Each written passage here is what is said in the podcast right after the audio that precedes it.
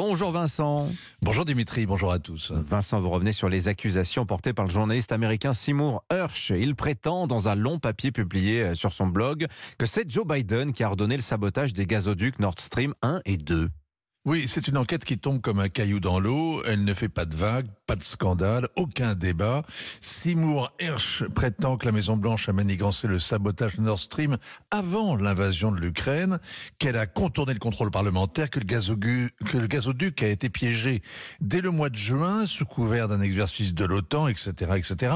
Le porte-parole du Conseil de sécurité nationale a dit que c'était totalement faux. Celui de la CIA que c'était absolument faux. Les journaux new-yorkais ont renchéri parce que Seymour Hersh ne cite qu'une source anonyme.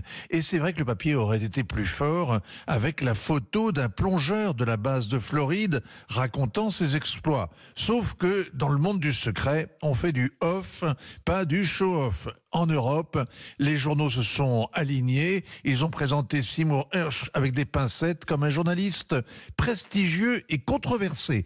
Fiche Wikipédia s'est enrichie d'un mot infamant complotiste. Oui, Seymour Hersh est pourtant Vincent, un enquêteur de légende. Hein. Il a eu le prix Pulitzer, des tas d'autres pour ses scoops. Cette fois, il dérange, il fait le jeu des Russes. Mais en 69, la révélation qu'une unité de GI avait massacré et violé 500 villageois du Vietnam avait beaucoup dérangé, à tel point que les médias s'étaient auto-censurés pendant un an. La photo des Irakiens détenus à Abu Ghraib, notamment celle d'un homme nu à quatre pattes, tenu en laisse par une femme, la cigarette aux lèvres, avait aussi dérangé. On savait depuis des mois que les prisonniers étaient traités comme des animaux, mais le voir dans les pages du, New Yorker est autre chose.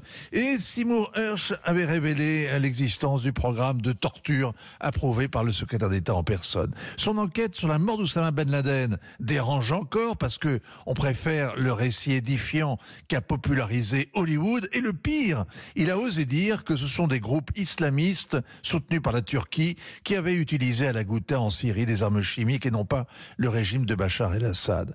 À 85 ans, Simon Hirsch est un délinquant médiatique endurci. Il est la cible de cette haine vigilante qu'on appelle la confraternité. Le paradoxe, c'est que la presse lui tourne le dos alors que dans les allées du pouvoir, on prend son enquête hmm. très au sérieux. Oui, et quand, surtout quand il dit que ce sont les Américains et non les Russes qui ont saboté Nord Stream. Hein. Il y a trois raisons objectives. La première, c'est à qui profite le crime. La deuxième, Joe Biden a annoncé en février qu'il le ferait. Et la troisième, c'est l'enquête qui piétine. Celle des Suédois, celle des Danois, celle de l'OTAN. Quant aux Allemands, ils ont finalement annoncé qu'ils ne communiqueraient pas leurs conclusions. Après quatre mois de travail, les enquêteurs ont trouvé des traces explosifs et conclu qu'il y a eu un sabotage. C'est comme un médecin légiste qui, après une longue autopsie, conclurait que le mort ne respire plus.